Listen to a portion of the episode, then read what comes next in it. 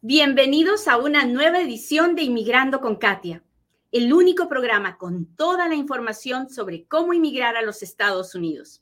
Mi nombre es Katia Quiroz, abogada de inmigración. Buenos días, bienvenidos a otro Inmigrando con Katia, un programa donde yo, Katia Quiroz, le cuento las noticias de inmigración, le contesto sus preguntas, pero sobre todo trato de compartir un poquito del amor de Dios trato de recordarle todas las mañanas lo que realmente vale la pena, que no es el dinero, que no es las posesiones materiales, que no es la fama, que no es ah, sentirnos importantes o grandiosos.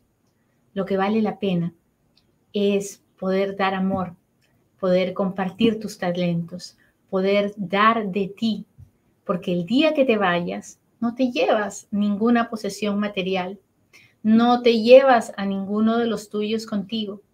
Lo único que te llevas es lo que diste. Así que si hoy no todavía no lo has hecho, empieza a dar amor, empieza a dar alegría, empieza a dar una sonrisa, empieza a dar la posibilidad a otra persona de sentirse mejor.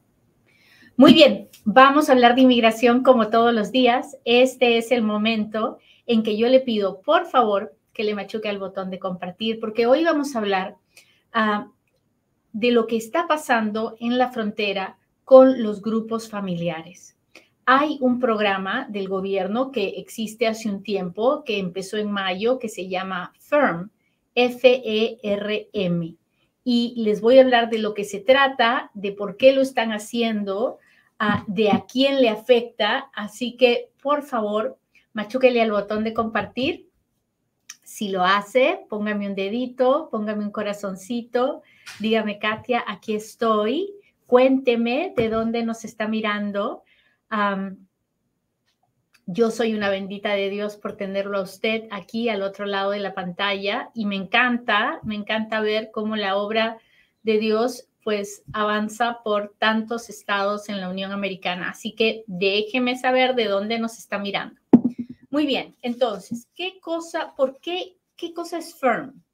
Bueno, FIRM es, eh, eh, eh, su nombre es Family Expedited Removal Management. Por eso se llama FIRM, porque son las siglas de Family Expedited Removal Management, que en español significa remoción expedita de familias, ah, el, manejo de la remoción expedita de familias. Es un programa que maneja la, expulsión rápida de las familias.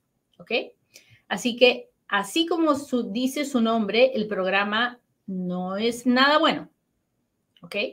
Porque lo que busca es acelerar el proceso de deportación de los grupos familiares que llegan pidiendo protección, pidiendo asilo. ¿Ok?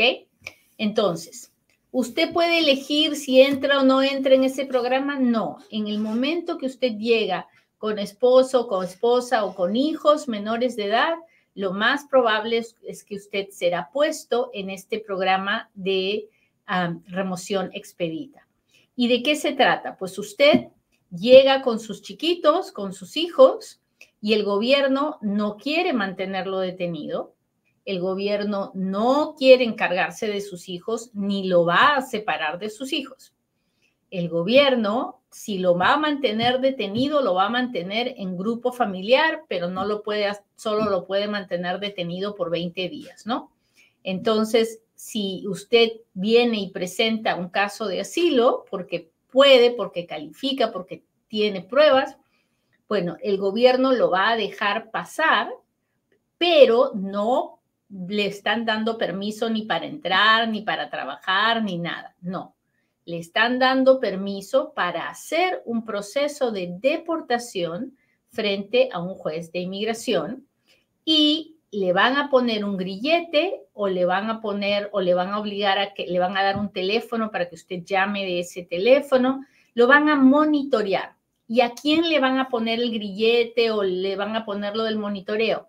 Al responsable de esa familia, ¿no? Al papá, la mamá, quien sea, el responsable de esa familia es quien va a estar monitoreado.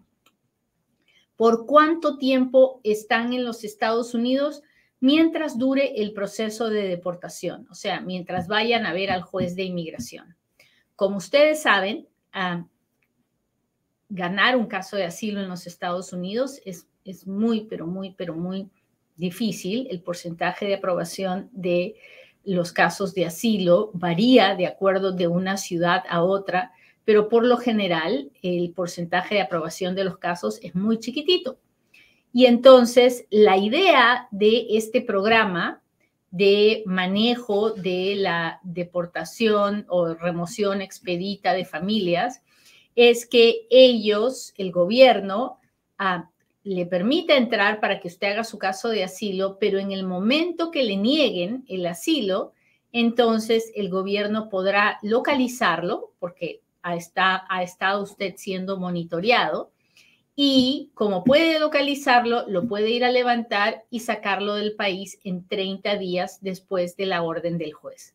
Eso es la, esa es la intención de este programa que se llama FIRM. ¿Hasta ahí estamos claros? Cuéntemelo todo, cuénteme si me está entendiendo. Hola, hola, ¿qué tal? Gracias por estar aquí.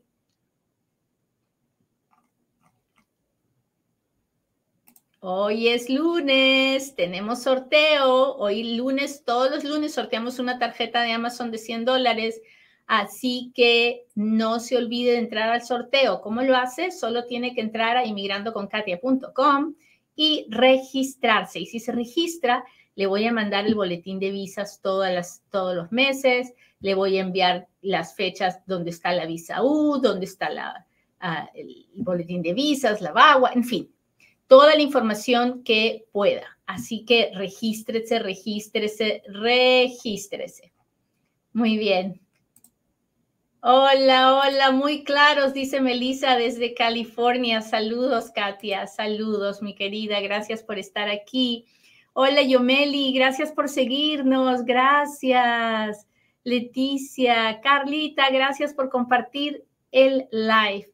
Muy bien, sigamos. Entonces, cuando este programa inició, inició originalmente en cuatro ciudades y que fueron Baltimore, Chicago, Newark, New Jersey, ¿ok? Y ahí habían estado en esas cuatro ciudades y ahora pues la situación ha cambiado y ahora se ha expandido casi por todos los Estados Unidos. Salió de esas cuatro ciudades y luego pasó a Washington, D.C., Denver y Minneapolis y a, partir de la semana pasada, del 11, o sea, del viernes, eh, empieza en Nashville, Seattle, Filadelfia, San Bernardino y Portland. Y a partir del 18, que es este viernes que viene, Las Vegas, Sacramento, San Antonio, Los Ángeles. Ah, así que la situación está Está difícil, muchachos, porque esta es una nueva práctica que aparentemente le está funcionando muy bien al gobierno y por eso se ha expandido ah, por todas estas ciudades. Entonces, si usted viene en un grupo familiar, si usted va a traerse hijos, esposa, mucho cuidado porque ah, ellos van a hacer todo por tenerlo monitoreado para poder removerlo de los Estados Unidos si es que pierde su caso de asilo. Así que es importantísimo que usted conozca de esta situación para que, ah, para que lo piense mucho antes de venirse indocumentado, ah, antes de tratarla de, cruzar la frontera indocumentado. En este, justo hoy en la mañana estaba leyendo que ah, la cantidad de muertes en la frontera ya excedió la cantidad de muertes de todo el año 2022. La situación es muy triste, el calor en la frontera, en el desierto, es, está llegando a niveles extremos y la gente pierde la vida tratando de buscar ese sueño americano y la verdad no vale la pena. Ah, yo sé, yo soy inmigrante, yo, yo también vine a los Estados Unidos, yo también fui indocumentada, pero tengo que decirle que no es todo lo que le cuentan, quien le esté contando que esta es la panacea, no es verdad. Y aquí hay miles de miles de miles de personas en Inmigrando con Katia que tienen más de dos millones de seguidores que se lo pueden decir. Si usted es inmigrante y está viviendo en los Estados Unidos, sabe que no es que el dinero no cae de los árboles, que la vida es dura en este país. Si usted ve las noticias, ve que hay gente durmiendo en las calles porque no encuentran un techo donde cobijarse. Así que, por favor, no arriesgue la vida ni de usted ni de sus hijos tratando de eh, cruzar el desierto para llegar a los Estados Unidos. Muy bien, pues entonces, ahora sí, hágame sus preguntas, porque ahora es cuando Katia responde.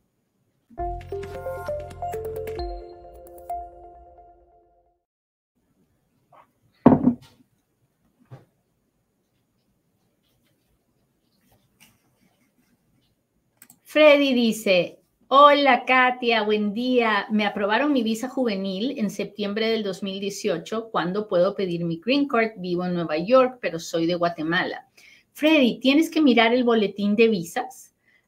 entra a Google en tu teléfono, pon Visa Bulletin, S-I-J-S, y te va a salir el último boletín de visas y vas a ver en qué fecha están. Yo creo que ya estás en la fecha, así que pero no estoy segura. La verdad, no estoy segura. Tendría que mirarlo yo misma y ahorita no puedo. Mi otro consejo es busca un abogado. Por favor, por favor, haz el esfuerzo y busca un abogado, ¿sí? Que te ayude a hacer ese proceso. ¿Cuánto tiempo tarda el parole in place en Texas? No lo sé. la última vez que hice uno, me tardó como un año en que me contestaran con el parole in place. Ah, en este momento no le puedo decir cuánto está tomando, pero podemos averiguar, tratar de averiguar en el portal de inmigración www.uscis.gov, donde dice tiempos de procesamiento. Usted puede tratar de buscar ahí. Muy bien.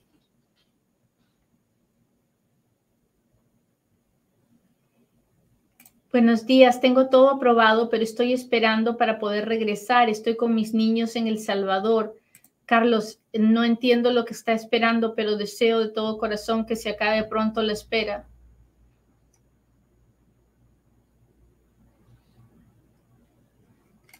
¿Afecta sacar una licencia en Nuevo México si vivo en Oklahoma? Aún no me ha llegado mi bona fide de visa U y me urge la licencia.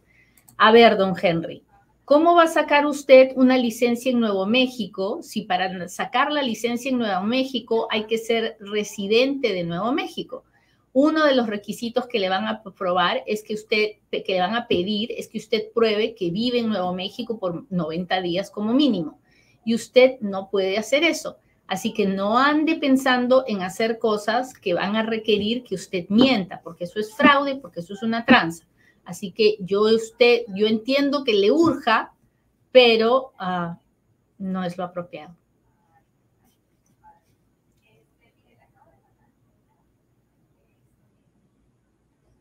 Bolivia presente, ¿qué tal?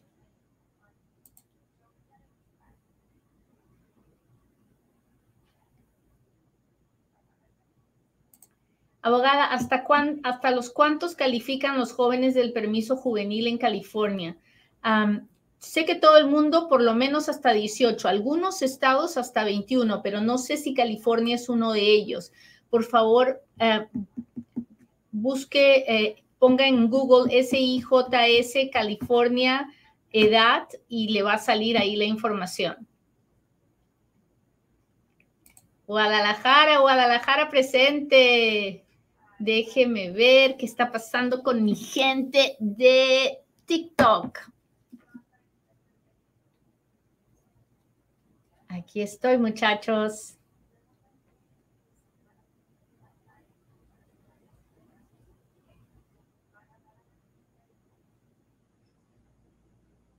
si hay algún suscriptor que tenga una pregunta, este, yo voy a buscar a los suscriptores para contestarles a ellos primero. A ver, déjeme ver, estoy buscando preguntas. Hola Javier, gracias. Y estoy pensando hacer programas especiales para las personas que se suscriban al canal. Hola René, gracias por estar aquí, porque así tal vez puedo conversar con ellos. Ya ve que en este programa no puedo conversar con nadie mirándoles la cara, pero tal vez si son suscriptores, tal vez sí voy a poder. Ah. Hola Flores Romero, ¿cómo están? Gracias, gracias. Busco preguntas. Gracias, gracias por todas. Hola Loveli, muchas gracias. Estoy buscando preguntas en el TikTok. Pero no encuentro, no encuentro. Hola, Nicaragüita, ¿cómo estás? Cuéntame, ¿cuál es tu pregunta?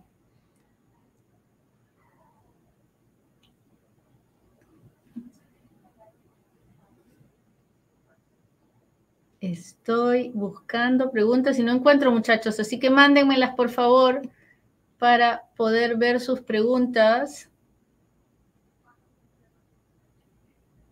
Y Mientras tanto, yo veo las preguntas en Instagram. Ah, hola, ¿en esta fecha están dando cita de residencia por matrimonio? Sí, sí, sí, sí, sí.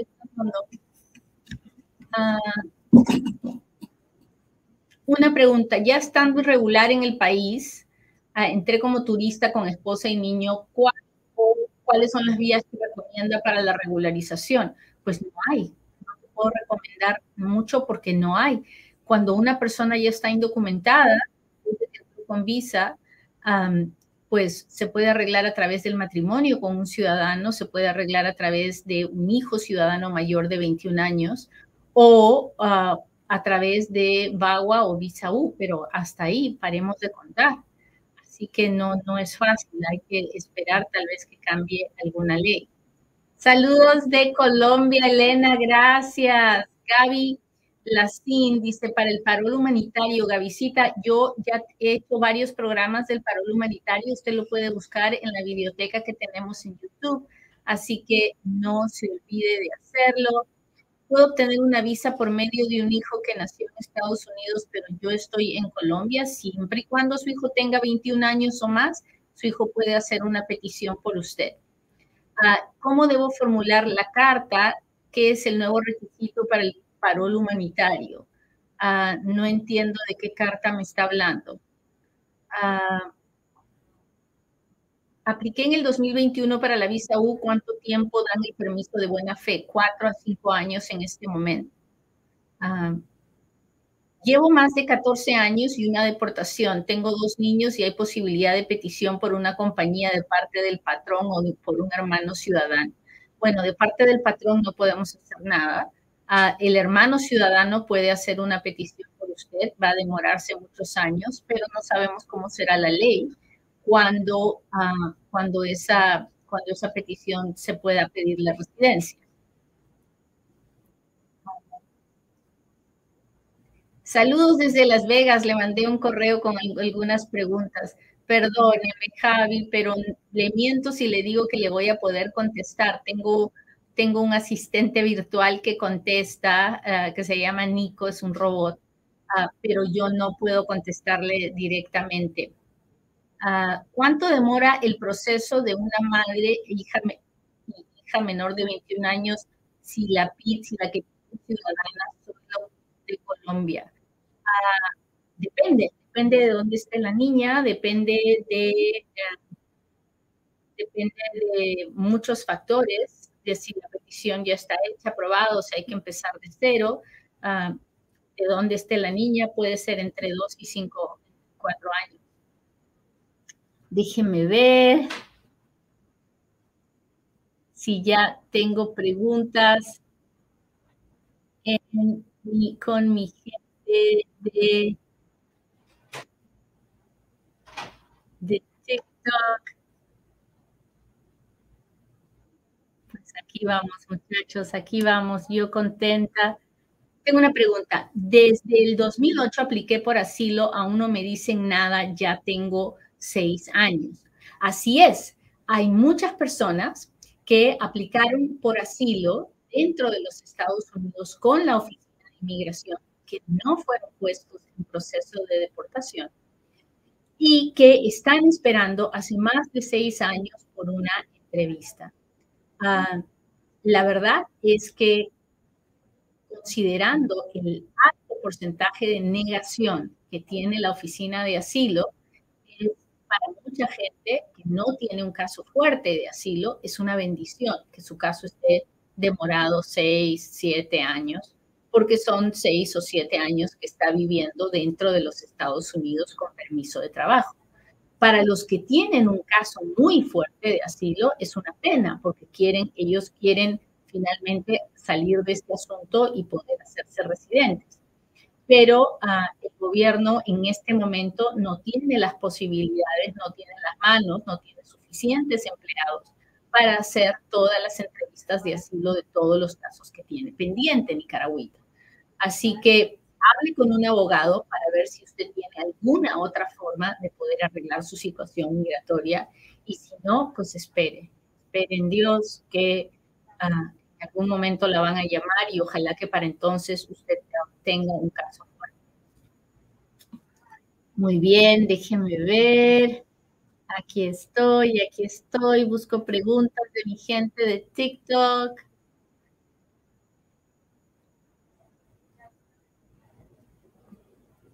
Gracias a todos los que me mandan los regalitos y, todo, porque con eso yo ayudo a, cualquier persona que me encuentro que está en una situación difícil, pues saco de ese fondo con todo lo que ustedes me dan de estrellas, de super chats, de super stickers, de rosas, de, en fin, lo que sea. Muchas, muchas, muchas, muchas gracias. Muy bien, déjeme ver unas preguntas más aquí, así como quien no quiere la cosa. Hola, soy Jimmy, entré con H2B, quiero pedir asilo, ¿se puede? ¿Y cuánto cobraría por ese proceso? Uh, Jimmy, usted puede siempre y cuando haga su aplicación de asilo, haga su petición de asilo dentro del primer año de la última vez que entró. Ah, así que, ¿cuánto cobraría? No lo sé porque ah, no estoy vendiendo nada en Inmigrando con Katia. Usted tiene que hablar con un abogado en persona. El abogado tiene que saber si el caso es válido, si usted tiene un caso de asilo. Cuando uno realmente tiene un caso de asilo, son muchísimas horas de trabajo, así que no es barato. Hay organizaciones sin fines de lucro que le pueden ayudar a hacer, usted sabe, lo mejor que se pueda, pero un buen abogado probablemente le va a costar si tiene un buen caso de asilo, le va a costar bastante, porque es, es algo complicado, difícil y de muchas horas. Ahora, si no tiene un caso de asilo y lo está haciendo nada más por quedarse aquí ah, con un permiso de trabajo, pues para eso no necesita un abogado, la verdad, porque al final es la, la situación es muy difícil. A uno le terminan negando el proceso de asilo en la oficina de inmigración, lo mandan a la corte y en la corte lo más probable es, es que termine con una orden de deportación. Así que mucho ojo, no vaya a meter aplicaciones de asilo así porque sí. Francisco dice, ¿es mejor estar viviendo aquí en el país o esperar en mi país de origen? Soy de Ecuador. Uh, no sé, Francisco, no sé, no sé a qué se refiere. Esperar qué, por qué. Ah, dice, a mí, a mi familia, es mejor esperar aquí en el país o esperar en mi país de origen. Soy de Ecuador. Ah, no le entiendo su pregunta porque no sé qué, de qué quiere de qué, es lo que está esperando. Ah, así que tendría que, tendría que saber más, más de eso. Y Nicaragüita dice, ya es mi última corte. Ok, entonces si usted ya tiene corte, ya está en proceso de deportación, ah, para definir mi caso, soy de Nicaragua, ah, pues tiene, espero que tenga un abogado y que espero que sea un buen abogado y que tenga un buen caso de asilo. Si es su última corte, en esa corte el juez decide si le da el asilo o no se lo da. Si no se lo da, usted todavía puede apelar a la barra de apelaciones. Si sí se lo da, pues bendito sea Dios y ah, ahí ya después de un año usted puede pedir la residencia.